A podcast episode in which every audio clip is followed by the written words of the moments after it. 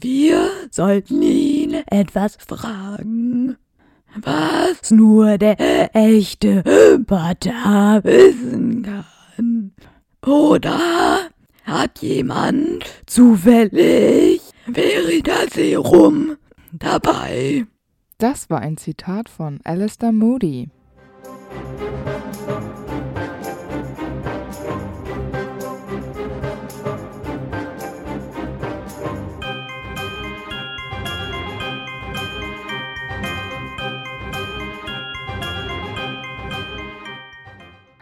Hi, ich bin Amber. Und ich bin Antonia. Und wir sind die Schokofrösche.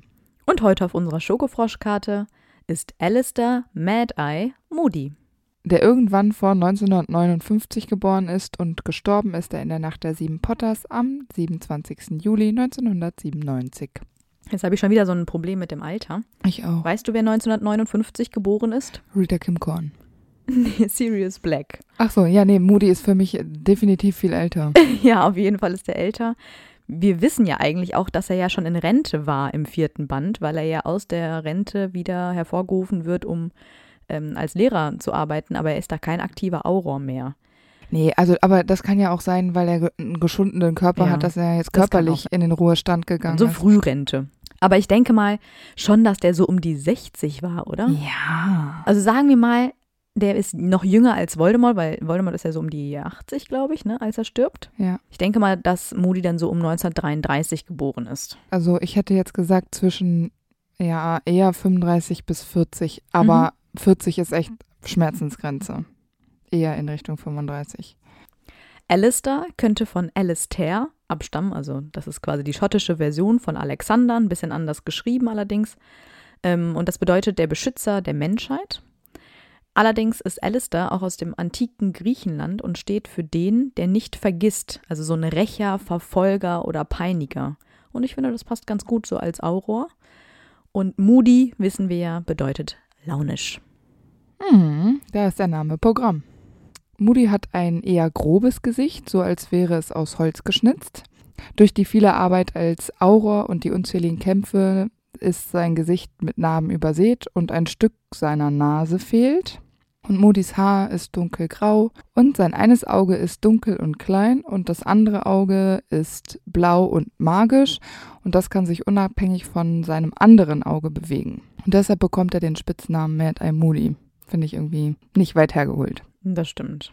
Und dieses magische Auge kann durch Gegenstände, Tarnumhänge und seinen eigenen Hinterkopf sehen. Und das finde ich irgendwie ein bisschen gruselig, muss ich sagen. Ja, und vor allem hat er da auch irgendwie den Tod ja ausgetrickst. Ne? Also der Tarnumhang ist ja laut dieser Geschichte vom Mantel des Todes. Und ich meine, also hat er das irgendwie selbst hergestellt? Mit welcher Magie funktioniert das, dass das halt so krass ist? Wahrscheinlich eine sehr individuelle äh, Magie. Das ist bestimmt nichts, was du so auf dem Schwarzmarkt einfach so kaufen kannst, sondern das ist wa- was Einzigartiges, würde ich sagen. Ja, und vor allem, ich frage mich halt immer, wie funktioniert das genau? Sieht er dann quasi von allen nur die Knochen, weil er ja durch alles durchgucken kann? Kann er dann auch durch Klamotten gucken? Mhm. Oder, ich meine, das ist ein bisschen pervers in der Schule, Mhm. aber kann er vielleicht auch die Funkt- Funktion so aktivieren bei Belieben? Also, dass er jetzt sagt, okay, ich will jetzt durch meinen Hinterkopf gucken und ich will jetzt durch die und die Schüler durchgucken. Oder aber er kann auch normal mit dem Auge gucken, also kann er das selber quasi entscheiden, weil ich meine, der könnte ja keinen einzigen normalen Schritt gehen, der verliert doch komplett den Bezug zur Realität. Stell dir mal vor, du bist im vierten Stock in Hogwarts unterwegs und kannst aber quasi bis nach unten gucken. In den Kerker. Ja, genau. Aber ich hatte mir gedacht, dass dieses magische Auge wahrscheinlich so eins mit ihm geworden ist, sodass er das, wie du sagst, steuern kannst. Ich Mhm. kann ja auch mit meinem Auge aktiv in die eine Richtung gucken und in die andere. Und er kann eben jetzt zwei Augen kontrollieren. Und eins kann halt dann diese Special Effects und manchmal halt auch einfach nicht. Ja. Weil wie, äh, wie bewegst du dich eine Treppe, eine Wendeltreppe runter, Es- wenn dein eines so Auge sein. immer durch den Boden guckt? Wir wissen ja auch, dass das Auge ja theoretisch von jedem anderen auch benutzt werden kann. Also es ist jetzt nicht so, dass Moody an sich irgendwelche zusätzlichen Fähigkeiten hat oder irgendeinen Trank dazu getrunken hat oder irgendeinen Zauberspruch noch dazu braucht, sondern es kommt wirklich alles von diesem Auge. Ja, aber wahrscheinlich muss man das schon auch kontrollieren können und auch lernen. Ich glaube nicht, dass das einfach so funktioniert. Ja, genau. Und ich, wenn das ein magisches Auge ist, hat das wahrscheinlich auch wieder was damit zu tun, wie gut du als Zauberer oder Hexe bist, weil wenn du einfach eine Mhm. Niete bist, dann wirst du auch dieses Auge nicht perfekt kontrollieren können. Ja, das stimmt. Also ich glaube nicht, dass es dir viel Arbeit abnimmt, wenn du es nicht kannst. Deshalb eben ist es, es ist halt magisch, es ist verrückt. Das stimmt. Ich habe mir das übrigens auch immer äh, ganz anders vorgestellt im Buch, weil das ja, Ja. im Film mit so, einem, mit so einer Halterung ne, Mhm. ist. Und ich meine, hallo, das Auge, was das alles kann, das ist ein magisches Auge. Das braucht keine Halterung. Das Ja, muss so doch, im, Au im doch, Auge doch. hängen. Aber ich finde, es macht ihn noch ein bisschen gruseliger. Ja, das stimmt. Deshalb finde ich das schon ganz passend. Es sieht einfach noch so ein bisschen irrer Wobei, aus. wenn man so ähm, Bilder anschaut von, wenn die Leute das gezeichnet haben, nur aus anhand der Bücher, Mhm. dann sieht Moody ja wirklich auch ein bisschen anders aus als im Film. Ja, Aber ich finde es nicht schlimm. nee. Moody hat auch ein äh, weiteres markantes Merkmal. Das ist sein Holzbein. Damit Mhm. humpelt er so ein bisschen durch die Gegend. Das finde ich auch schon wieder so einen richtig krassen Unterschied. Dann hat er so ein crazy Auge, mit dem er irgendwie so alles machen kann, aber so ein scheiß Holzbein. Ja, der ist halt dann nicht, er hatte dann nicht mehr genug Geld für sein Bein und dachte sich, naja, ich muss mich jetzt entscheiden, Bein oder Auge, Auge. Ja, ja, wahrscheinlich. Und man muss Prioritäten setzen im Leben. Jetzt kann er auf jeden Fall gut sehen. Dann kommen wir mal zu seinem Zauberstab. Den kennen wir nämlich nicht. Was ich voll schade finde, dass das nirgendwo richtig beleuchtet worden ist. Warum sollte man als JK Moody's Zauberstab nicht irgendwie mal irgendwo definieren? Verstehe ich nicht. Ja, deswegen habe ich einfach diesen Job übernommen Ja, und ich habe gut. mir Gedanken dazu gemacht. Gott sei Dank. Ich habe mich dazu entschieden, ihm äh, Ebenholz zu verpassen. Hm. Das war das gleiche Holz wie bei Tonks. Das ist nämlich für unangepasste, eigene, aber glückliche Außenseiter. Und es ist bekannt, dass einige Eigentümer von Ebenholz-Zauberstäben im Orden sind oder Todesser. Die sind nämlich gut geeignet für eine kämpferische Art. Und der Zauberstab fühlt sich am wohlsten mit einem Magier, der den Mut hat, sich selbst zu sein und sich auch nicht leicht von seinen Zielen abbringen lässt. Hm. Passt. Und als Kern habe ich Drachenherzfaser genommen, einfach weil ich Einhornhaar unpassend fand. Und die Drachenherzfaser ist ja in der Regel ähm, der Kern des, der mächtigsten Zauberstäbe. Und diese Zauberstäbe lernen schneller als andere. Sie tendieren häufig zu den dunklen Künsten und sie sind temperamentvoll. Mhm. Und dann habe ich äh, gegoogelt und es versucht herauszufinden. Und äh, überall oder das, was ich gefunden habe, war der Patronus. Er kann keinen. Nee, ich habe was anderes gelesen und das fand ich richtig passend. Ja, dann sag mal, weil ich finde, ich bin nicht fein damit, dass er keinen kann. Ich finde das Quatsch. Ja, ich habe gelesen, dass er seinem Patronus extra keine Gestalt gibt, so Ja. wie das Lupin zum Beispiel auch macht. Mhm. um seine Identität nicht zu verraten. Ja, das ist ja viel sinnvoller. Ich finde es voll gut, weil der so paranoid immer Ja, ist. genau. Oder ich habe mir überlegt, der hat ein richtig peinliches Tier und versteckt das dann, zum Beispiel ein Nee. Goldfisch oder so. Ja, aber da, so eitel ist er nicht. Das ist dem wurscht. Das find glaub ich nicht. witzig. Aber das, das Erste, was du gesagt hast, das ist es. Weil dieses, er kann keinen, ist für mich äh, das Nee, Quatsch. Natürlich Ja. kann der das. Also, wenn, Ja. also, Entschuldigung. Und ich habe mir überlegt, also wenn er einen gestaltlichen Patronus kann, dann könnte ich mir was Großes, Krasses vorstellen, so ein Mhm. Stier oder so fände ich cool. das stimmt, ja. So mit dem Kopf durch die Wand, das passt ja ganz Ja. gut bei ihm. Aber ich finde auch Ziegenböcke cool. Mhm. Äh, der ist zwar nicht so groß, aber die haben ja auch dieses, ähm, die Hörner. Und die sind so dickköpfig und stur und irgendwie Ja, auch genau. eigen, aber sind trotzdem irgendwie, mögen die es auch mal dabei zu sein. Und Ziegen sind ja sowieso auch so ein bisschen irre. Deshalb irgendwie finde ich es gut. Ja, aber Forrest kennt sich aus. Aber schön, dass wir uns was mit Hörnern überlegt haben. Ja. Hm. Der Irrwicht, habe ich mir überlegt, wäre weitere Körperteile zu verlieren. Ja. Ich meine, wir wissen ja, dass Moody auch ähm, durch diese Schublade gucken kann und quasi erkennen kann, dass da in der Schublade ein Irrwicht sitzt. Das heißt, er ist ja wohl auch hier derjenige, der weiß, wie ein Irrwicht in seiner eigentlichen Form aussieht. Lupin sagt ja, dass, äh, dass kein Mensch weiß, wie ein Irrwicht eigentlich aussieht, sondern der ver verkleidet sich ja quasi nur Mhm. nach den Ängsten. Der würde dann bei Moody ja also nur erscheinen, wenn er quasi von Angesicht zu Angesicht Moody gegenübersteht. Und ich habe mir dann zumindest für die späteren Jahre überlegt, dass das der Koffer ist, in den er eingesperrt wurde und vielleicht so ein Mhm. bisschen Klaustrophobie oder so. Mhm. Ja, aber davor wahrscheinlich ähm, Mhm. weitere Körperteile verlieren. Den Kopf. Naja, er hat ein Bein verloren, ein Auge, einen Teil seiner Nase. Ich finde, das ist schon relativ viel Körperteil weniger. Das stimmt. Wir wissen nicht, was er noch alles verloren hat. Er hat auch schon mal erwähnt, er hat schon mal gute Zauberer gesehen, die einen Teil ihrer Pobacke verloren haben, weil sie den Zauberstab nach hinten in die Ja. Tasche gesteckt haben. Vielleicht hat er von sich selbst gesprochen. Ich möchte nicht weiter über Moody's Probacke reden. Oh, schade. Moody wurde in eine reinblütige Familie geboren, was ihn zu einem Reinblut macht. Moodys beide Eltern, die wir namentlich nicht kennen, waren Auroren. Das finde ich ist ganz schön krass. Ja, ich meine, nicht nur die Eltern, sondern es waren ja auch einige andere Vorfahren aus seiner Familie. Ja, genau. Also eigentlich war ja sein Leben vorbestimmt. Mhm. Und ich könnte mir vorstellen, dass viel Druck auf ihm gelastet ist. Wahrscheinlich wurde ja irgendwie alles so für ihn vorbereitet, dass er ebenfalls ein erfolgreicher Auror wird. Ich glaube nicht, dass er da unbedingt eine Wahl hatte. mhm. Ich glaube auch, dass die Eltern schon durch ihren Job immer sehr übervorsichtig waren und immer alles doppelt und dreifach abgesichert und gecheckt haben, weswegen Moody vielleicht ja später auch so paranoid ist. Ja, ich habe mir nämlich dazu überlegt, dass die Eltern ja sowieso vermutlich nicht so viel Zeit für ihn hatten, weil sie ja dann unterwegs waren, Missionen hatten und Mhm. da gab es ja auch noch Büroarbeit. Also Aurora ist ja nicht nur außer Haus, sondern mal auch am Schreibtisch sitzen. Und dann gab es bestimmt, ich meine, klar, da war jetzt Voldemort nicht, aber es gibt immer irgendwen, irgendwelche Bösewichte, die zu fangen sind. Deshalb ähm, denke ich, dass Moody vielleicht auch als Kind schon mehr als einmal in Gefahr gewesen ist Ja, bestimmt. und wie du gesagt hast, alles doppelt und dreifach gesichert worden ist und manchmal vielleicht so eine Art Personenschutz bekommen hat oder ja, genau. schnell von zu Hause weg musste. Und dann habe ich mir nämlich auch gedacht, dass bei so Aufträgen, die über Nacht gehen und Aufträge, die auch länger sind oder auch im Ausland, dass Moody vielleicht auch gar nicht so häufig von seinen Eltern betreut worden ist, sondern vielleicht von Verwandten, die schon im Ruhestand waren. Oder von so einer Nanny. Die Nanny ist so ein drei Meter großer Schrank, so Türstehermäßig. Nee, das habe ich mir nicht gedacht. Äh, nee, aber das von engen Freunden, allerdings wirklich nur sehr enge Freunde, weil ich nämlich auch glaube, dass die Moody's an sich nicht so viele Freunde hatten. Dass, Ja, genau. Also keinen großen Freundeskreis, sondern wirklich nur super eng alles. Oder eben dieses Kindermädchen, habe ich gedacht. Also ich meine, die, die werden nicht einfach irgendwem vertrauen. Ich denke immer so, deren Motto ist, Vertrauen ist gut, Kontrolle ist besser. Ich glaube nicht, dass die ihrem Kind irgendwem anvertrauen, sondern das muss dann schon, ja, eine sehr, sehr enge Person im Leben sein. Genau. Oder Moody wurde einfach so auf den Rücken geschnallt und mitgenommen. Ja, oder das. Ja, es gibt doch diese, diese, wo man die Kinder so, das ist wie ein Rucksack, wo man Kinder reinsetzt. Das ist mit so einem Gestell und dann ist da noch so ein, so ein Ja, stimmt. Sonnensegel Ja, so ein drüber. Dach, genau. Ja, genau, da so funktioniert das. Naja, und das ist ja magisch. Das heißt, Moody hatte eigentlich sein kleines Zuhause im Rucksack seiner Eltern.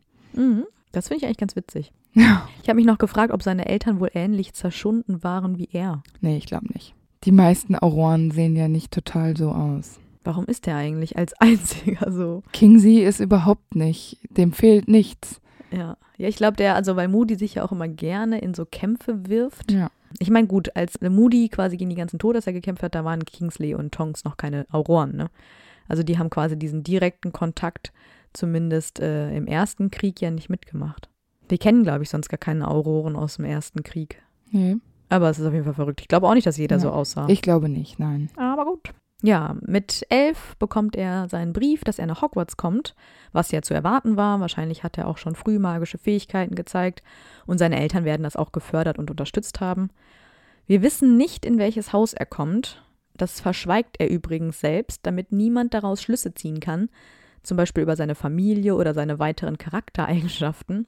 Also es ist dem Ministerium nicht gemeldet Mhm. und äh, deswegen ja wahrscheinlich auch nicht bei Pottermore. Nein, ist es nicht. Ähm, ich habe eine Theorie gelesen, dass er ein Hufflepuff ist, weil er so loyal ist und Mhm. Dumbledore ja zu 100% sicher ist, dass Moody ihn nicht hintergehen würde. Er wird respektiert von denen, die ihn kennen. Er kämpft ja auch für das, woran er glaubt und er ist ja auch sehr gerecht.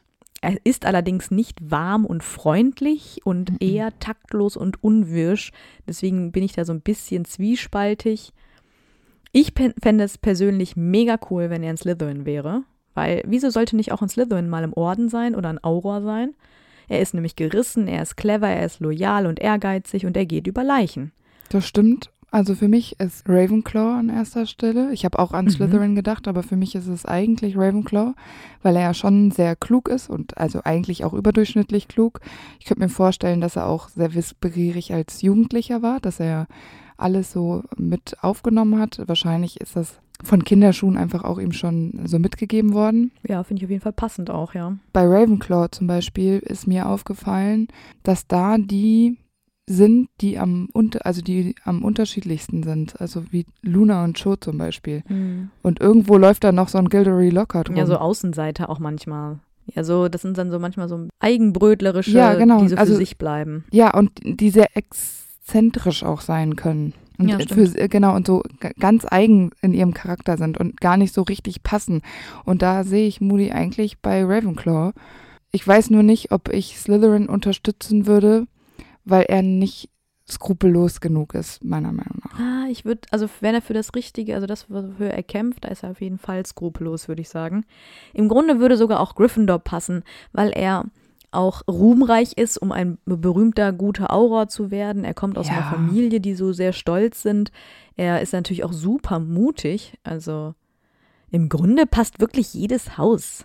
Aber bei Gryffindor zum Beispiel würde mich stören, die Gryffindors an sich haben ja auch immer sehr viele positive Gefühle und sind auch, äh, da spielt das ja tatsächlich eine Rolle, dieses ganze, wir lieben uns alle, also tun sie nicht alle im Haus, aber an sich sind das ja die, die auch sehr starke Bande Mhm. so treffen, die Gryffindors und hm, weiß ich nicht.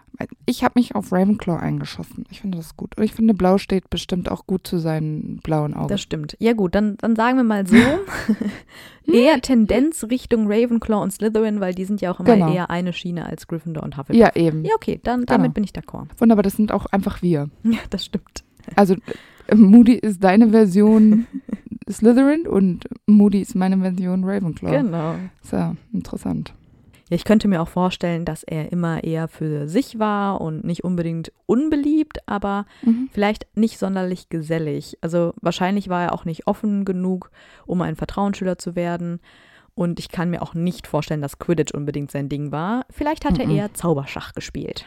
Ja, oder auch so in der Bibliothek was über Tränke studiert oder so, das könnte ich mir Mhm. auch vorstellen. Also irgendwie muss man die Zeit ja rumkriegen, wenn man nicht beim Quidditch ist. Und ich glaube, dass er halt einer von diesen Underdogs war, die auch immer so ein bisschen, also die nicht so im Rampenlicht standen, aber keiner hat sich auch so richtig interessiert und es war ihm einfach recht. Also ich glaube nicht, dass er da um Aufmerksamkeit gerungen Mhm, hat. ich auch nicht. Weder bei den Lehrern noch bei den Mitschülern. Und ich glaube auch schon immer, dass ihm eingebläut wurde, so wenig wie möglich über sich und seine Familie zu Ja, preiszugeben, um einfach auch keine Angriffsscheibe zu sein. Und ich glaube, deswegen war er immer eher zurückhaltender. Ist aber auch irgendwie schade, ne? Weil du Mhm. so ein, so ein junges Menschlein irgendwie so einschränkst. Ja, weil der hat ja von Grund auf so ein Misstrauen.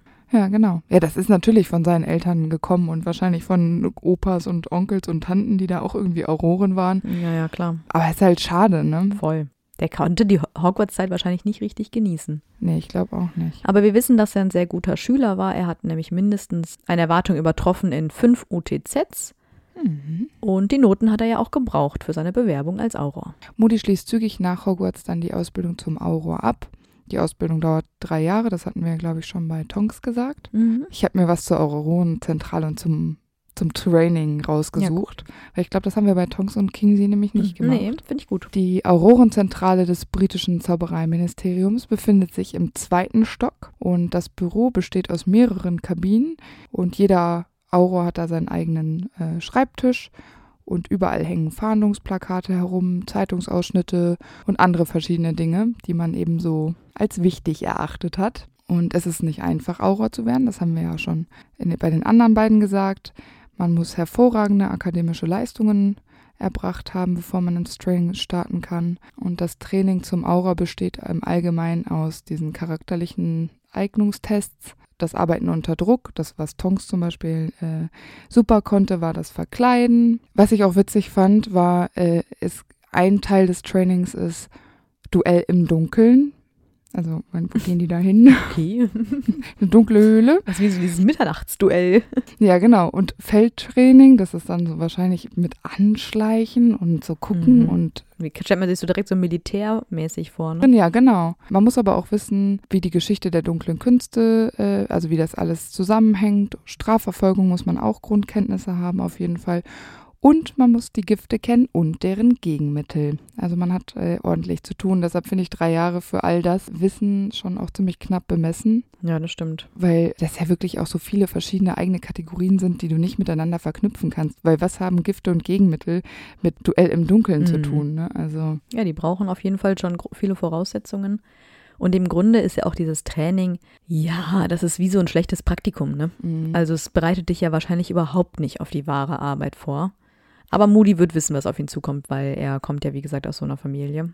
Und er ist ja außerdem gleichzeitig ähm, neben seiner Tätigkeit als Auror auch noch im Orden des Phönix auf Todesserjagd. Und dank ihm sind ja auch die Hälfte der Zellen in Azkaban gefüllt. von Todessern. Und er hat eben die Fähigkeit, sich gut in Todesser hineinzuversetzen und so zu denken wie sie, sodass er sie eben aufspüren kann. Und wahrscheinlich äh, sind ihm auch seine zwei Tarnumhänge dabei nützlich, die er besitzt. Ja, die liegen überall so an der Straße herum, ne? Da hat Mama zwei von. Ja, das wollte gerade sagen. Wahrscheinlich auch Familienbesitze. Äh, Wahrscheinlich ja. Wird dann weitergegeben. Ja. Und um 1980 herum tötet Moody dann den Todesser Evan Rosier und vermutlich auch Wilkes, das weiß man aber nicht so genau. Genau, weil die erhalten ja vom Ministerium die Erlaubnis, die unverzeihlichen Flüche zu benutzen. Genau. Weil die Lage sich ja so zuspitzt. Bei dem Kampf mit Rosier verliert er ja den, dann den einen Teil seiner Nase und ganz interessant finde ich, Moody tötet nicht, wenn es nicht unbedingt notwendig mhm. ist. Also er benutzt den, die unverzeihlichen Flüche nicht einfach so, wie er will, sondern er überlegt sich das vorher. Das unterscheidet ihn ja dann auch echt von den Todessern. Ne? Grundlegend, ja, genau. Das finde ich aber auch gut, dass man das abgrenzt. Hier zum Beispiel fände ich es eigentlich cool, wenn er eigentlich ein Slytherin wäre, mhm. weil das ja bedeuten würde, dass Slytherins nicht immer nur die Bösen sind, sondern ja, eben, eben, auch gut und dass sie eben nicht einfach so unverzeihliche Flüche genau. benutzen, sondern dass denen ein Menschenleben auch was wert ist. Und nur weil der Hut gesagt hast, du bist jetzt Slytherin, du nicht gleich raus bist. Deshalb, genau. wenn ich es mir so recht überlege, muss ich vielleicht von meinem Ravenclaw weg und zu Slytherin, Yay. um noch einen guten Slytherin ins genau. Boot zu holen, zu Slughorn. Das wäre doch passend. Naja, aber äh, Moody verbringt über sechs Monate damit, Igor Karkarow auszuspüren und kann ihn dann ja lebendig finden und auch festnehmen. Also auch Igor Karkarow, der ja wahrscheinlich hektisch auf der Flucht mhm. war, hat er nicht umgebracht, einfach so, was wahrscheinlich möglich gewesen wäre. Ja, was ja auch sinnvoll ist, weil eben dadurch können die ja eben auch diese ganzen Namen verraten, wie das Karkarow ja auch macht. Und das ist ja unglaublich wichtig, gerade in diesem Prozess, den die da durchmachen. Genau. Moody ist ja auch bei dem Verhör anwesend. Ja, und auch nach dem Fall Voldemorts jagte er weiterhin Todesser und dunkle Magier. Und wir wissen ja dann allerdings, dass er in den späten 80ern in Rente ging. Wie gesagt, es kann auch frühzeitig Rente sein. Man weiß ja auch, dass das Ministerium ihn irgendwie auch ein bisschen loswerden wollte. Allerdings ließ ihn der Job nie so richtig los, denn er half dann weiterhin beim Aurorentraining und so landete ja später auch Tonks bei ihm, für die er ein wichtiger Mentor war. Genau. Dann kommen wir mal zu 1994, oder? Mhm. Das ist Harrys viertes Jahr. Und Mitte 1994 kann Moody dann von Dumbledore dazu überredet werden, Lehrer in Hogwarts äh, zu werden um das Fach Verteidigung gegen die dunklen Künste zu unterrichten. Ich finde, das ist ja von beiden Seiten sehr großer Dienst. Moody gilt zu der Zeit ja als so paranoid, dass alle denken, er hat einen Sprung in der Schüssel. Moody selbst hat wahrscheinlich auch keine allzu große Lust, wirklich zu unterrichten, aber er tut es eben für Dumbledore. Aber für Dumbledores Ruf ist das natürlich auch nicht so super, denn es gehen ja Gerüchte rum, dass Moody aggressiv ähm, sein Geburtstagsgeschenk zerstört hat, weil er da dachte, darin wäre ein Basiliskenei. Aber es war nur ein Reisewecker. Aber wer verschickt Reisewecker? Äh, ja, vor allem für die Zauberer. Also. Ja, ich weiß auch nicht, ob die Geschichte so wahr ist, muss ich ehrlich sagen. Und woher wollen die Leute das wissen? Ja, das stimmt. Der Moody macht doch keine Party, wo alle eingeladen werden und er sitzt in, einem, in einer großen Runde und alle reden und quatschen und er packt da fröhlich Geschenke aus. Also diese Situation gibt es nicht. Nein, und diese Gerüchte entstehen ja auch alle wahrscheinlich von Rita Kimcorn. Die macht sich ja eh über ihn ja, lustig. Safe. Sie behauptet ja auch, dass äh, er zum Beispiel nicht mal mehr den Unterschied zwischen einem Handschlag und einem versuchten Mord unterscheiden kann. Also klar ist es überspitzt, aber er ist ja einfach auch wirklich übervorsichtig. Das wissen wir. Es ist ja auch ein Fakt, dass er wirklich immer aus so einem Flachmann trinkt. Äh, das macht ja nicht nur Crouch wegen des Vielsafttranks, sondern das macht Moody wirklich. Ja. Also ein bisschen verrückt ist der schon. ja, es ist ja auch okay, wenn man die ganze Zeit irgendwie auf Todesserjagd war und versucht hat, sich in die Köpfe dieser verrückten Menschen reinzudenken und wenn man da sich anpirschen musste und sich Strategien überlegt hat. Mhm. Ich meine, das macht halt was mit einem. Und wenn er jetzt wirklich nicht er wird nicht die schönste Kindheit gehabt haben, dann, dann startest du ja schon so ein bisschen verkorkst einfach nach Hogwarts. Und ich könnte mir auch vorstellen, wenn du irgendwie hunderte von Stupors und was nicht alles abbekommen hast, das hat doch bestimmt irgendwelche Auswirkungen auf deine Psyche. Ja, und auf, auf Gehirnzellen, so die Anzahl und die Synapsen und ja. manchmal verknoten sich vielleicht so Nervenstränge bei ihm und dann passieren halt so komische Sachen. Alles ihm. ist zum Scheitern verurteilt bei ihm eigentlich. Mensch. Bevor das Schuljahr beginnen kann, wird Moody allerdings dann ja von Junior und Wurmschwanz in seinem eigenen Haus auf Voldemorts Anweisung hin überfallen.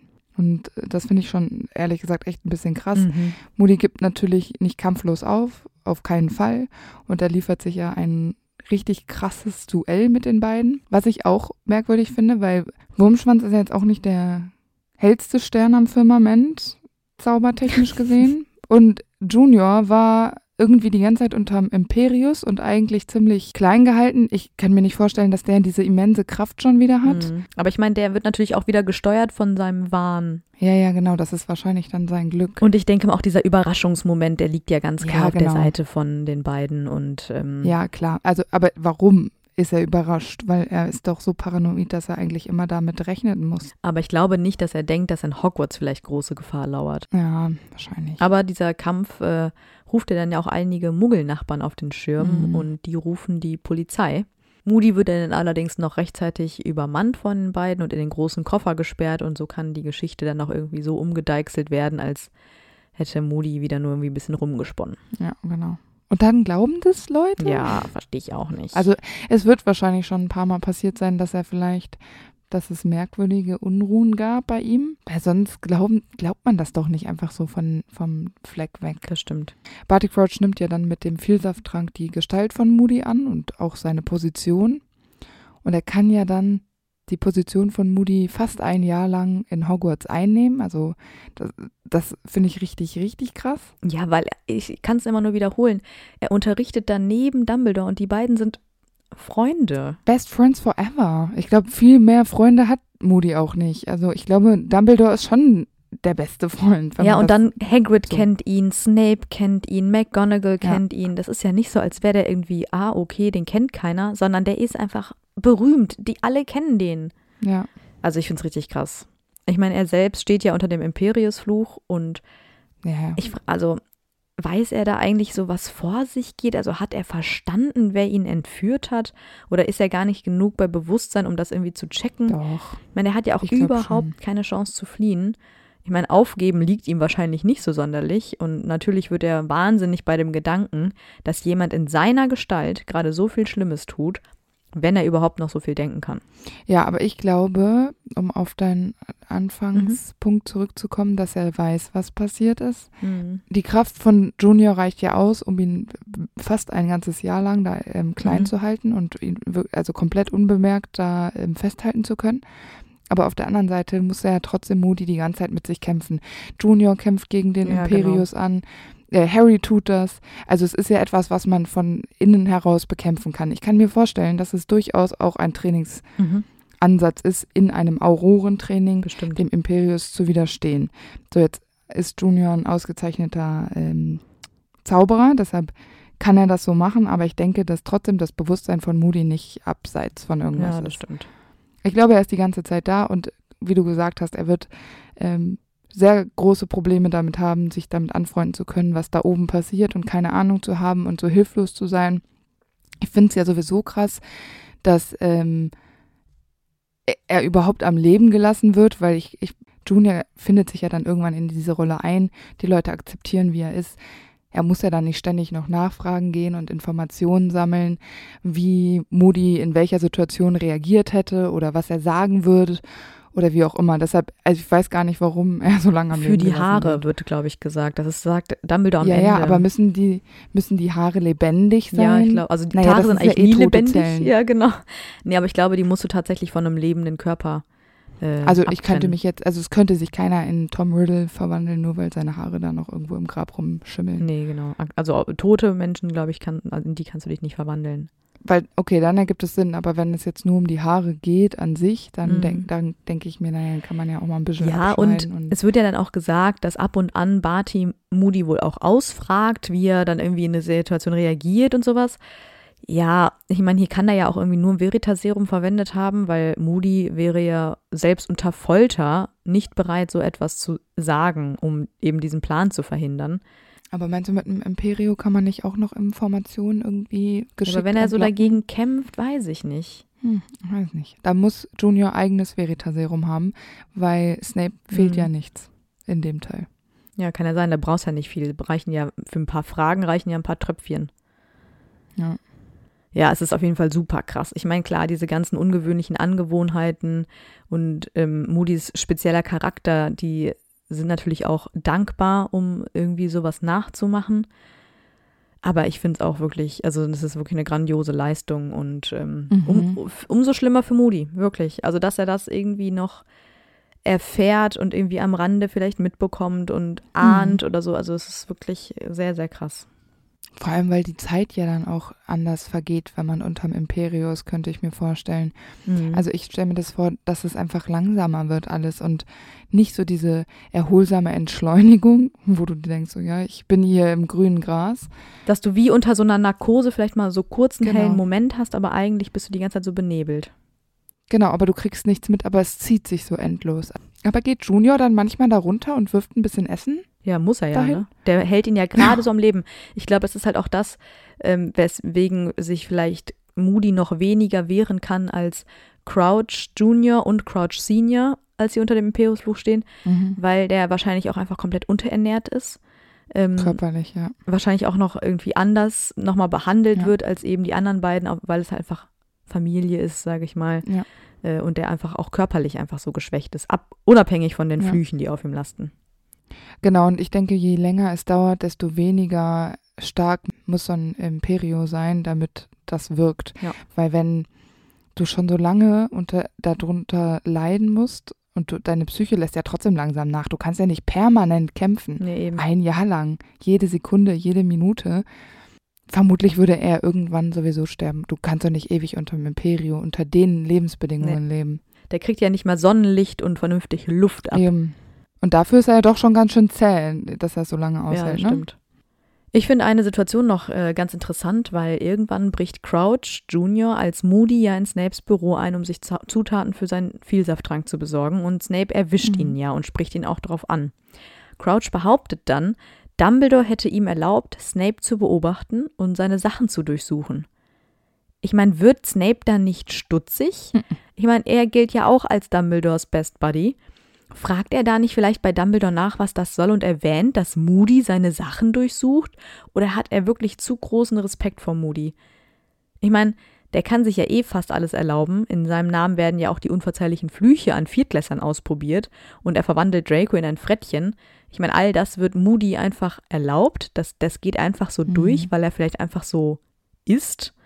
Aber da finde ich es schon krass, weil eigentlich rennt Snape doch wegen jeder Kleinigkeit zu Dumbledore und Dumbledore müsste dann denken, hä, ich hab das Moody gar nicht erlaubt. Warum sollte Moody sowas Stimmt. behaupten? Da hätte Dumbledore dann stutzig werden Ja. können. Ja, das war. Oder Snape hat es halt wirklich einfach nicht erwähnt, weil er zu viel Schiss hatte. Ich weiß nicht, ich finde es schwierig. Aber denkst du, dass Snape wirklich Schiss vor Moody hatte oder einfach auch.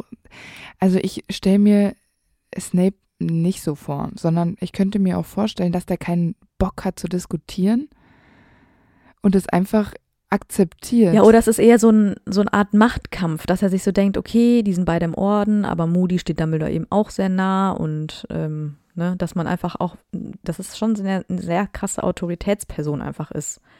Für ihn muss ich jetzt nicht zu Dumbledore rennen und den verpetzen, so, sondern dass er dann wirklich denkt, okay, Dumbledore hat dann vielleicht seine Gründe, wobei das ja auch schon echt für Snape schon Aber krass auch, ist. Ja, ein bisschen naiv schon. Also, fast, ne? Ich verstehe es nicht. Wirklich nicht. ja. Das, das hätte der Moment sein können, wo sich alles ändert und Snape hat einfach Ja. nichts getan. Nee, der hat das einfach mal so akzeptiert. Ja. Hätte er das nicht getan, sähe die Geschichte anders aus, aber jetzt muss Moody fast dieses ganze Jahr in dem Koffer leben. Aber Juniors Plan scheitert und unter Veritaserum, das von Snape kommt, gesteht er ja dann auch die Wahrheit und Moody kann endlich befreit werden. Ja, genau. Das ist richtig krass. Aber danach kommt er ja dann auch erstmal in den Krankenflügel. Das ist auch mehr als Ja, notwendig. ich wollte gerade sagen, also wenn er bis jetzt noch nicht komplett verrückt war, dann ist er spätestens jetzt. Ja, Also ich meine, der genau. ist vielleicht hart im Nehmen. Ähm, und am Ende des Schuljahres sitzt er ja wirklich sogar mit den anderen Lehrern noch am Lehrertisch in der großen Ja. Halle, obwohl er eigentlich auch nie zum Unterricht kam. Und deswegen äh, sagt er ja auch später, dass, er, dass man ihn nicht Professor Moody nennen soll, weil der Genau. war ja Äh, quasi ja, nie ein Professor. Aber ich finde es schon echt krass. Der war vorher schon so super strange und jetzt, der, so was für ein Trauma war das denn für den? Ja, total. Es ist ja auch so, dass äh, Moody zum Beispiel nur eigens mitgebrachte Speisen und Getränke Mhm. zu sich nimmt, also alles äh, selbst äh, zubereitet, weil er Angst hat, dass er vergiftet wird.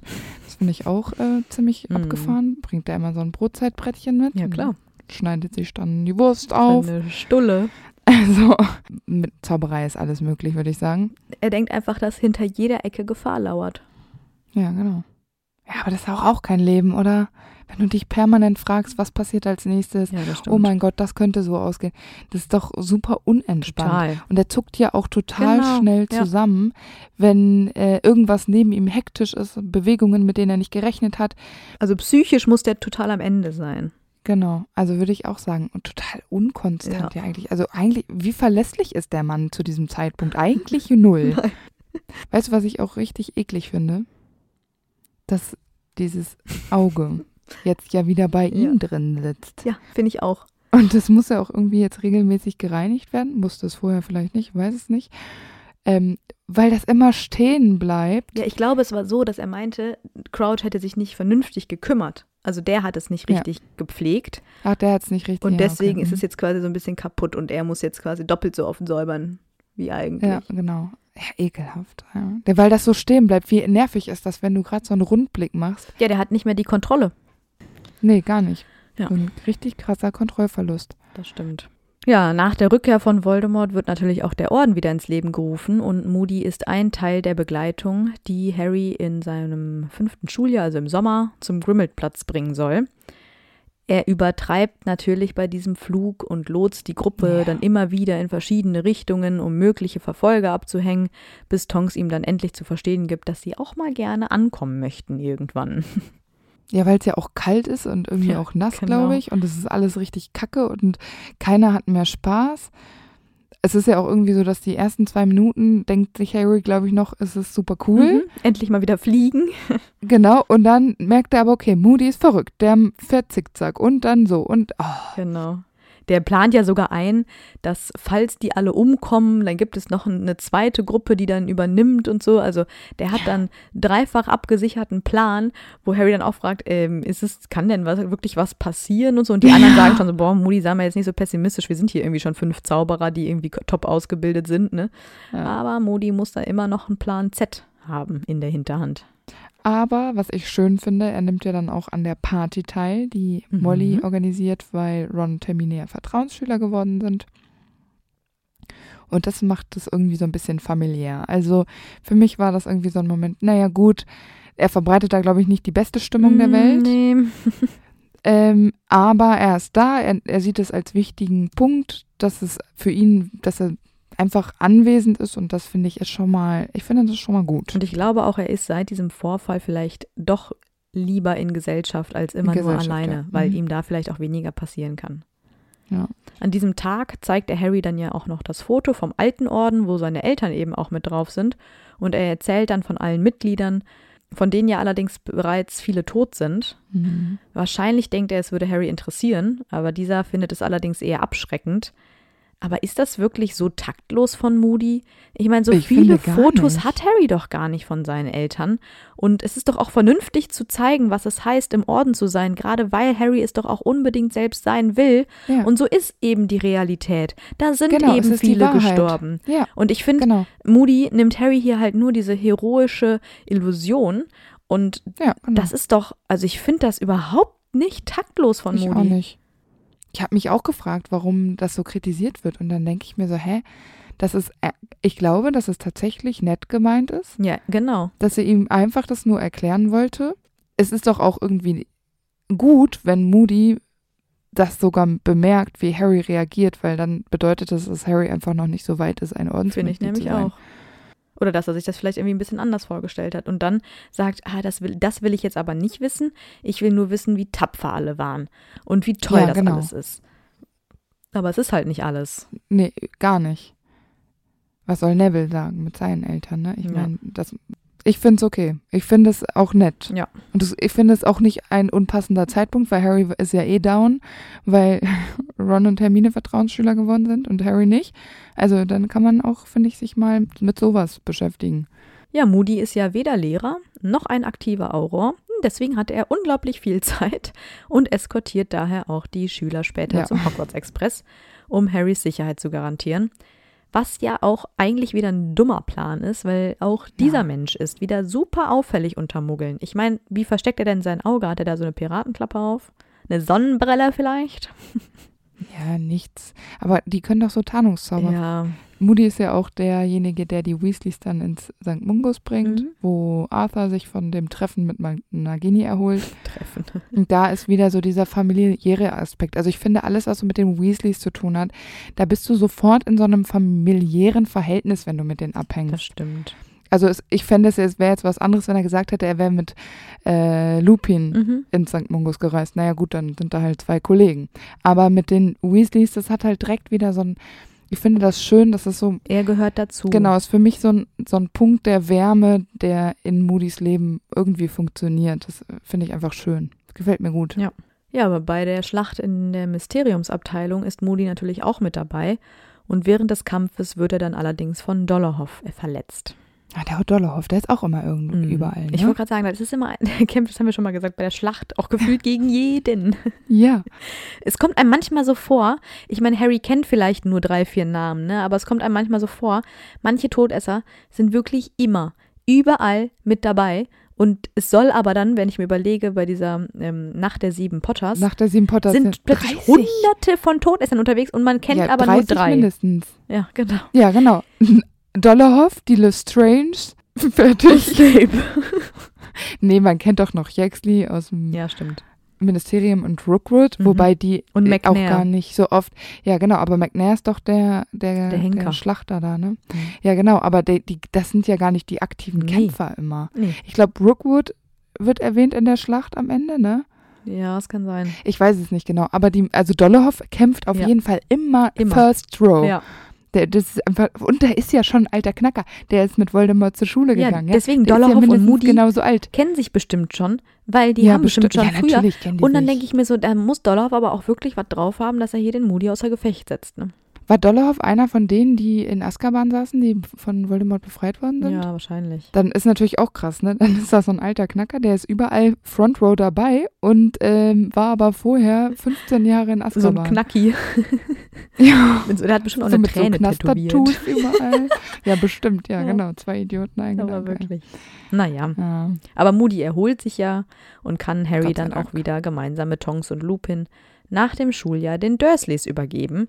Und zwar mit den Worten, Harry bitte mit Respekt zu behandeln. Also ich könnte mir wirklich vorstellen, dass er Vernon ja doch echt einschüchtert mit seinem Auge. Ja, aber es natürlich. bringt leider nicht viel. Und das haben wir ja auch schon mal gesagt, dass eigentlich diese Aktion völlig für die, für die Katze ist. Es ist wirklich total Quatsch. Und ich finde auch, dass Harry vielleicht mal kurz intervenieren hätte müssen, was Moody angeht. Weil Moody ist eine Art von Zauberer, die Vernon und Petunia komplett ablehnen. Mhm. Weißt du, die verstehen vielleicht sowas wie ein, ein Lupin. Kingsley. Naja, genau, ein Kingsley. So, die, die können das einfach gut mit Muggeln, ja. Aber Moody ist wirklich, so sehen Zauberer ja normalerweise überhaupt nicht aus. Das ist deren Horrorvorstellung von Zauberer. Eben, und als ob Vernon sich dann denkt, oh ja, da auf diesen Mann sollte ich hören, ja. mm. Also das, Ja. ne, klar findet er das abstoßend und eklig und vielleicht hat er auch kurz ein bisschen Angst, aber das beweist ja einfach einmal mehr, dass Harry mit seiner Sippschaft, in Anführungsstrichen, Mhm. ja, so wie äh, Vernon das äh, sagt, dass das alles abnormal Ja, ist. Also sie helfen ihm einfach nicht, äh, keine Ahnung. Nee. Zauberer sind ja manchmal eh, die sind manchmal einfach auf dem falschen Pfad und gehen einfach geradeaus Das weiter, stimmt. ganz stur. Nee, wir sind Zauberer, wir machen das hier so. Ja, das stimmt. Ja, der richtige Stier oder Ziegenbock ist das. Ja, genau, mit, mit dem Kopf voran. Genau. Im Juli 1997 nimmt Moody dann selbstverständlich an der Schlacht im Astronomieturm teil. Der Orden zieht ja später dann den Rückschluss, dass Snape der Verräter gewesen ist und dass alles Snapes Plan gewesen ist, Dumbledore umzubringen. Und Moody zieht daraus Konsequenzen und sichert das Hauptquartier, also den Grimmauld Place 12, nochmal zusätzlich gegen Snape und Todesser. Was natürlich mit der Paranoia von Moody zu tun hat, Mhm. aber meiner Meinung nach auch jetzt in dem Fall sinnvoll ist. Dumbledore ist weg, der Geheimniswahrer ist weg, wir brauchen mal eben ein paar ähm, neue ähm, Schutzvorrichtungen. Also das finde ich ist jetzt nicht übertrieben. Das stimmt. Das Haus wird ja sowieso nicht mehr genutzt, weil es eben zu gefährlich ist, weil Snape den Ort ja kennt. Er kann also jederzeit hin, auch wenn er die Adresse ja nicht weitersagen kann, weil er kein Geheimniswahrer selber war. Aber ähm, das soll ihn ja vor allem einfach abschrecken und einfach vielleicht auch nochmal ins Gewissen reden und so, weil das ist ja, Ja. Dumbledore, der da irgendwie aus dem Staub ersteht und ne, Genau. irgendwie. Ja, ja, genau. Ja, also es ist jetzt nichts, wo man jetzt nicht mehr das Haus betreten kann, sondern es ist jetzt eigentlich wirklich nur noch, um halt in, ihn als Verräter zu strafen. Natürlich nimmt Moody auch an der Beerdigung von Dumbledore teil und wird danach Anführer des Ordens und tritt damit das Erbe von Dumbledore an. Genau. Da Moody ja nun das Sagen hat, werden alle Sicherheitsvorkehrungen im Orden verschärft und der nächste Escort aus dem Ligusterweg ist nicht mehr so wie noch im fünften Teil. Allerdings ähm, wird genau das ja leider Moody zum Verhängnis. Er führt ja Mhm. erstmal diese Sicherheitsfragen ein, die man sich gegenseitig stellt, um einen möglichen Betrüger zu entlarven. Das finde ich ja noch ganz sinnvoll. Ja. Das wird ja auch später noch weiter ähm, benutzt, obwohl Moody dann ja schon tot ist. Er organisiert für diesen Transport Ja. einige Freiwillige, die mit Hilfe von Vielsafttrank die Gestalt von Harry annehmen, sodass es letztendlich sieben Harry Potters gibt, die vom Ligusterweg alle in verschiedenen Richtungen starten, um die Todesser auf eine falsche Fährte zu bringen und vor allem zu verwirren. Und dafür werden dann Besen, Testale und natürlich Hagrids fliegendes Motorrad genutzt. Und ich habe mich dann gefragt, sind diese Pärchen eigentlich sinnvoll? Mm, Wir können die ja vielleicht mal kurz durchgehen, weil das hat ja Moody alles entschieden. Ja. Fleur und Bill, okay. Ja. Die kannst du wahrscheinlich eh nicht trennen. Na. Lupin und George, Fred und Arthur, Tonks und Ron, hm, okay.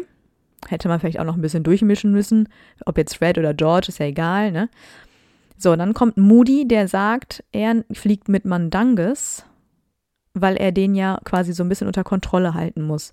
Und alleine das ist ja schon so ein Punkt, wo du denkst, lieber verzichte ich doch auf einen dieser Harrys, als jemanden Mhm. mitzunehmen, dem ich Genau. überhaupt nicht trauen kann. Das passt doch auch gar Ja, nicht vor- zu ihm. Vor allen Dingen, Mandanges hat doch wahrscheinlich nie mit freiem Willen gesagt, ja, ich habe da richtig Bock drauf, jetzt Harry Nee, abzuholen. eben. ja? Der wird ja eher dazu gezwungen. Genau, und dann finde ich, ist das schon die größte Lücke in diesem Plan, weil der ja vorher nie verlä als verlässlich Ja, genau. dargestellt wird. Also Mandanges ist auch nur im Orden, damit man, weil der alle Gauner kennt. Genau, das ist so eine Connections-Person. Der ist ja kein Kämpfer. Es macht überhaupt gar Nee. keinen Sinn.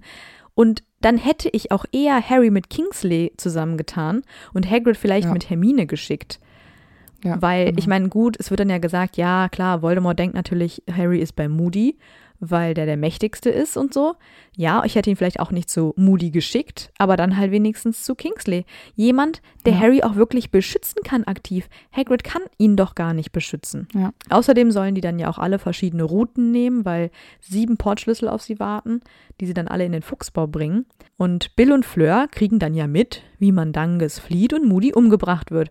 Und da haben wir ja auch schon mal drüber gesprochen, wie sinnlos das eigentlich ist, dass sie da quasi zu viert gerade starten, zwei Harrys im Gepäck haben. Mhm. Keine Ahnung, Quatsch. Vor allem unlogisch insofern, als dass äh, die Todesser ja wissen, dass Moody jetzt der neue Anführer sein muss, Mhm. nachdem Dumbledore tot war. Dann finde ich, ist das schon mal krass. Dann gehen sie ja tatsächlich davon aus, dass äh, Harry, also der echte Harry bei Moody ist, weil Moody der mächtigste Zauberer ist. Dann hätte doch Moody als erster Mal, weiß ich nicht, mit zwei Minuten Abstand losfliegen müssen, Ja. um diesen Schein zu wahren, damit Moody und Mandanges, wenn der sich mal benommen hätte, Stimmt. irgendwie die Vorhut bilden, sodass alle anderen schon mal fliehen können. Ja, Das stimmt, das wäre wirklich schlauer gewesen. Also du kannst doch nicht sofort loslaufen. Also es wäre besser gewesen, hätte man da mal kurz, wenn es zwei Minuten zu viel sind, ich meine, Besen sind ja schnell, Testrale, alles Mhm. gut, wäre man nicht so spontan alle auf einmal losgeflogen. Also das fand ich richtig unlogisch. Das habe ich auch noch nie verstanden. Weil sich dann ja auch die Routen anscheinend ja überkreuzen. Weil die dann ja plötzlich Ja. alle zusammen. Also es macht einfach Ja, weil die Sinn. durcheinander sind, weil das überhaupt nicht geplant richtig ist. Also die Idee war da, aber das ist doch nicht bis zum Nee. Ende durchgedacht worden. Und ich glaube leid. auch, der Grund, warum Harry mit Hagrid zusammenfliegt, ist, er soll ja auf jeden Fall nicht mit dem mächtigsten, mit dem stärksten Zauberer fliegen, nicht mit Moody und nicht mit Kingsley. Und vielleicht wird er deswegen genau mit dem Schwächsten nämlich losgeschickt, weil das vielleicht die Vermutung der, der Todesser ist, naja, mit Hagrid im Ollen äh, wird er nicht fliegen. Gut, aber jetzt sind wir schon im siebten Teil. Harry ist im siebten Schuljahr theoretisch, Mhm. also er kommt ins siebte Schuljahr. Jetzt könnte man davon ausgehen, Expelliarmus hat er ja schon unzählige Male gemacht. Mhm. Hätte Moody bei ganz, seiner ganzen Paranoia nicht daran denken können, zu sagen, Harry benutzt Sprüche, die sonst jemand anders benutzt. Benutzt Stupor, benutzt meinetwegen Tarantalegla. Ja, und dann dancen die dann so ein bisschen in der Luft rum. Äh, das ist für mich okay, aber da, das ist doch auch eine Sicherheitslücke, die man berechnen hätte können. Das stimmt. Das weiß wirklich jeder Hinz und Kunst. Und das hätte auch so jemand wie Lupin zum Beispiel äh, wissen können. Ja, der ja. Harry auch so im Unterricht kennengelernt hat und gerade auch im dritten Teil und so mit diesem Expelliarmus. Blö. Ja, also ich finde, das ist was, was man äh, wissen könnte von Harry und worauf man ihn hinweist. Oder die anderen benutzen Expelliarmus mindestens genauso viel. Das stimmt. Haben die aber keinen Bock drauf, weil die die Todesser wirklich abhalten wollen, nicht Ja, so wie Harry. Genau. Ja, ist richtig. Und das finde ich halt blöd. Und da finde ich, hat Moody einfach so ein bisschen versagt, Ja. leider. Das stimmt. Ja, weil es natürlich durchaus beängstigend ist, dass Voldemort Moody und Mandangus direkt angreift, weil er eben denkt, Harry ist beim mächtigsten der Begleiter. Deswegen flieht Mandangus dann aus Angst. Moody ist abgelenkt und wird dann von Voldemort selbst getötet. Was ja irgendwie auch sinnvoll ist für Voldemort, denn natürlich rächt er sich hier, weil Moody ja so viele seiner Todesser um die Ecke gebracht hat und eingesperrt hat. Mhm. Und äh, er erledigt natürlich auch mal eben wieder den Anführer des Ordens. Wie gut von Voldemort. Wobei ich mir vorstellen könnte, dass das einfach nur ein nettes Beiwerk war, dass Moody Ja, nebenbei auch noch gestorben ist. Also Der dachte sich, ach, den nehme ich auch nochmal mit. Ja, genau, also ich probiere das jetzt. Und es hat ja auch nur deshalb funktioniert, weil Mandanges Ja, im genau. gleichen Moment disappariert ist. Ich meine, wahrscheinlich wäre sonst Mandanges äh, dran gewesen und ähm, hätte den Fluch abbekommen.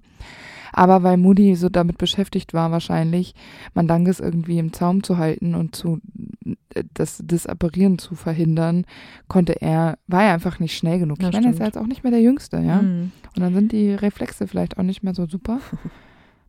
Wobei hätte nicht sein eines Auge, also das, äh, Ja. das noch funktionierende eigene Auge, das Problem mit Mandanges beäugen können und das andere macht, schwirrt so rum und sucht nach Gefahr? Ach, ich weiß es Ging nicht. zu schnell. Es war wahrscheinlich einfach, das war, ist ja auch eine Ausnahmesituation, ne? Auf jeden Fall.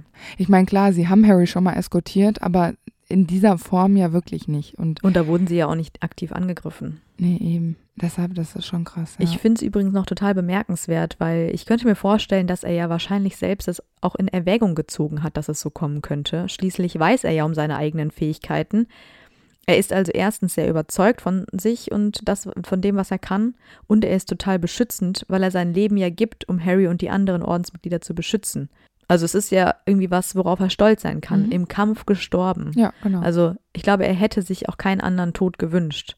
das glaube ich auch. Ja, im Grunde denke ich mir so, er hat irgendwo damit gerechnet, dass das passieren kann. Auch eben, weil er sich ja bewusst dafür entschieden hat, selbst Mandangus zu nehmen. Er hätte den ja auch abschieben können, weil er weiß, der ist ja vielleicht nicht der sicherste Partner.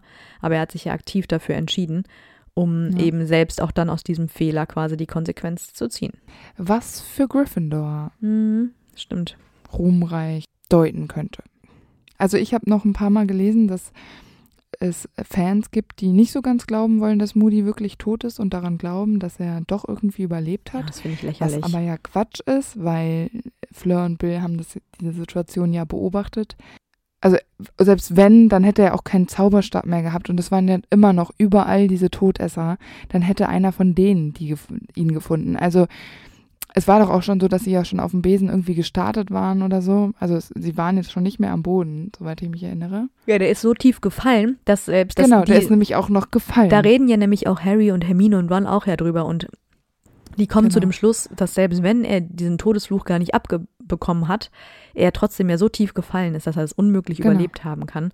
Und außerdem ist es ja auch Ja. Quatsch, weil warum sollte Moody dann untertauchen und irgendwie, äh, weg sein und gar nichts mehr tun. genau, der hat sich, macht sich dann ein schönes Leben unter Palmen oder was?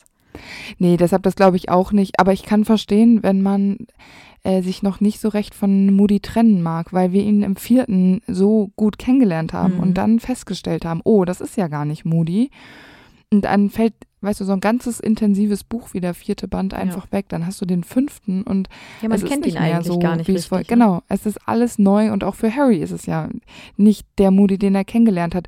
Und ich kann verstehen, dass man dann da irgendwie nicht so das Vertrauen hat. Mhm. Das kommt ja immer erst später, wenn er ja dann doch für Harry nochmal so eine extra Runde fliegt und das macht er ja für den Orden, für Harrys Sicherheit. Und ich kann verstehen, wenn man nicht bereit ist, ihn gehen zu lassen und zu akzeptieren, dass er tot ist, zumal es ja auch der erste Tod ist im siebten Band. Das ist für mich nochmal ein bisschen emotionaler, weil ich mir denke, ja, das ist der siebte finale Das Teil. stimmt. Das, was jetzt hier passiert, das, das ist Gesetz. Da wird, kommt nicht nochmal eine Sequenz, da, da wird nichts mehr äh, aufgeräumt und gesagt, ach, das war ja alles so ein bisschen so Show für irgendwas. Mhm. Nein, das, was jetzt passiert, das hat Hand und Fuß und wenn da jetzt steht, dass er tot ist, ist er tot. Und deshalb kann ich schon verstehen, wenn die Leute versucht haben, sich zu überlegen, wie es funktioniert hätte, dass er doch noch am Leben ist. Ja, weil man ja auch keine Leiche findet. Das ist ja so ein großer Punkt. Ja. Die kehren ja sogar nochmal zurück, um danach zu suchen, aber wahrscheinlich haben die Todesser sich selbst schon früher darum gekümmert, einfach um keine Spuren Ja. zu hinterlassen. Und deswegen Müssen gibt es ja auch keine richtige Beerdigung. Und ähm, es wird dann lediglich auf ihn Genau. angestoßen. Ja, und das Ministerium berichtet ja auch nicht über Moody's Nee. Tod, weil Scrimger ja äh, die Macht von Voldemort nicht eingestehen will. Das würde er tun, wenn er öffentlich sagen würde, ja, Moody, unser bester Auror, bester Mann, Ordensmitglied, ähm, ist gefallen. Ähm, das würde ja die Lage noch verschlimmern. Ja, und kurz vorher sind ja irgendwie wieder total viele Todesser aus Azkaban geflohen. Und Ja. deswegen waren es ja eben erst so viele, die den Orden auch angreifen konnten. Und das will man sich ja eben auch nicht Genau. öffentlich eingestehen. Du gestehst diese Unterlegenheit ja auch total ein. Genau. Dann äh, das Ministerium ist ja schon eigentlich auch total schon unterlaufen und Scrimger wird das wissen. Deshalb, ich finde es nur schade, weil ich finde, Moody hat das nicht verdient. Ein Nachruf wäre etwas Angebrachtes gewesen, wie ich finde. Weil er ja auch ein Ministeriumsmitarbeiter ist. Es ist wirklich eine Schmach mal Eben. wieder. genau. Aber ich glaube fest daran, dass die Todesser hinter sich aufgeräumt haben, weil das Auge, also das Mhm. Moody's magische Auge, landet dann ja bei Umbridge Mhm. und äh, die ja dieses unfassbar verwerfliche Komitee zur äh, Registrierung von Muggelgeborenen äh, leitet, das wird sie ja wahrscheinlich geschenkt bekommen haben. Ja, oder sie hat das irgendwie wie bei Mandanges So so, gehandelt. sich ergaunert, genau. Ja, genau. Sie lässt das dann ja in ihre Bürotür ein, um ihre Mitarbeiter auszuspionieren. Und als das Trio dann ins Ministerium einbricht, um den Horcrux zu holen, entdeckt Harry das Auge und nimmt es dann mit. Und dadurch löst er ja einen Alarm aus. Und anschließend im Wald holt er quasi die Beerdigung für Moody nach, indem er das Auge unter dem ältesten Baum begräbt und das Grab mit einem kleinen Kreuz markiert. das ist doch immer noch traurig. Aber ein bisschen die letzte Ehre nochmal erwiesen. Ja, genau. Und ich finde es schön, dass Harry das macht. Mhm. Das ist einfach, weil Moody so viel gegeben hat für all das, was mit Voldemort und ihm zu tun hat. Es ist einfach nochmal auch ein Zeichen des Re- Respekts. Genau. Und den Respekt hat Moody auf jeden Fall verdient, weil was er geleistet hat, ist auf jeden Fall schon eine krasse Nummer. Genau. Mit all diesen körperlichen Nachteilen, Mhm. die er so nach und nach gesammelt hat, das ist einfach. Ich mag Moody. Ich mag, wie er im Film ist. Ich mag ihn auch im Buch, auch wenn er so schroff oft ist. Ja. Und ähm, Immer wachsam. weiß nicht. Ich mag ihn trotzdem gerne. Auf jeden Fall. Ja, das war es dann auch schon mit unserer Folge zu Moody. Wir hoffen, es hat euch gefallen. Wir haben uns etwas überlegt. Und zwar haben wir geplant, eine Weihnachtspause einzulegen. Und zwar würden wir heute das letzte Mal senden und erst im neuen Jahr kommen wir mit einer neuen Folge zurück. Genau, und in der Zwischenzeit könnt ihr ja einfach nochmal die alten Folgen hören äh, und uns mitteilen, welche Folge eure Lieblingsfolge ist. Ich könnte da zum Beispiel wärmstens empfehlen die Folge von Fred und George, die finde ich cool. Und Voldemort, von Filch. Oh ja, Voldemort ist auch eine gute Folge. die mochte ich auch sehr. Frohe Weihnachten! Und einen guten Rutsch wünschen wir euch. Tschüss. Und weil es so lustig war, hier noch ein paar Outtakes. Oder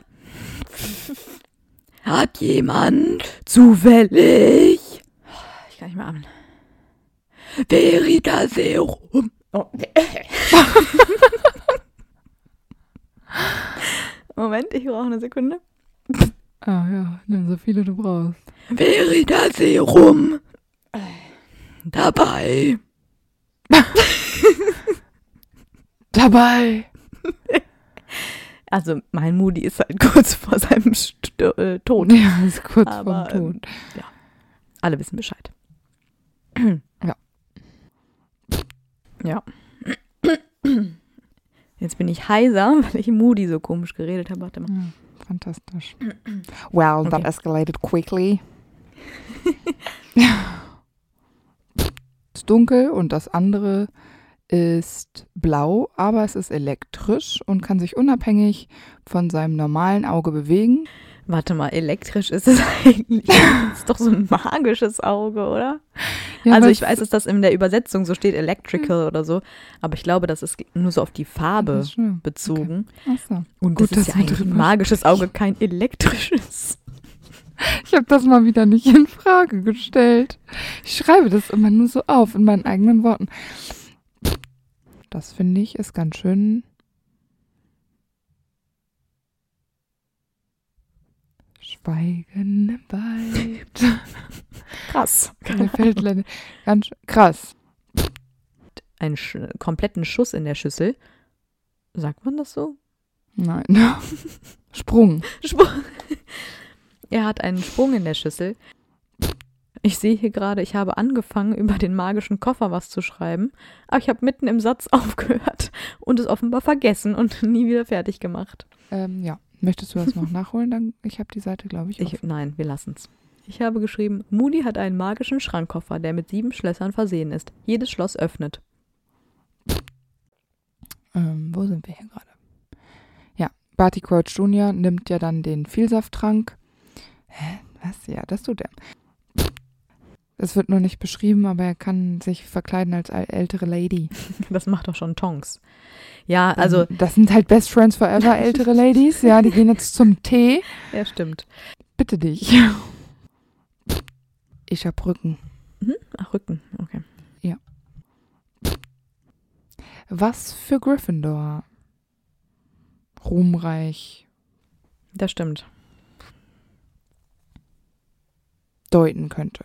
Ja. Da ist, da muss ich mal kurz drei Minuten zusammenschneiden. Und äh, die ja dieses unfassbar verwerfliche Kommin, Kommin, dieses unfassbar unf, unverwerfliche, nein, unfassbar verwerfliche Kommin, Ko, wie, wieso kann ich dieses Wort nicht sagen? Jetzt haben wir aber alles da Ist reingeballert. okay, in das ist okay. so kleine Schnipsel hast du dann später. Achso, ich muss noch Pause drücken. Schatz, ich bin neu verliebt. Was? Da drüben. Das ist er. Aber das ist ein Auto. Ja, eben. Mit ihm habe ich alles richtig gemacht. Wunschauto einfach kaufen, verkaufen oder leasen. Bei Autoscout24. Alles richtig gemacht.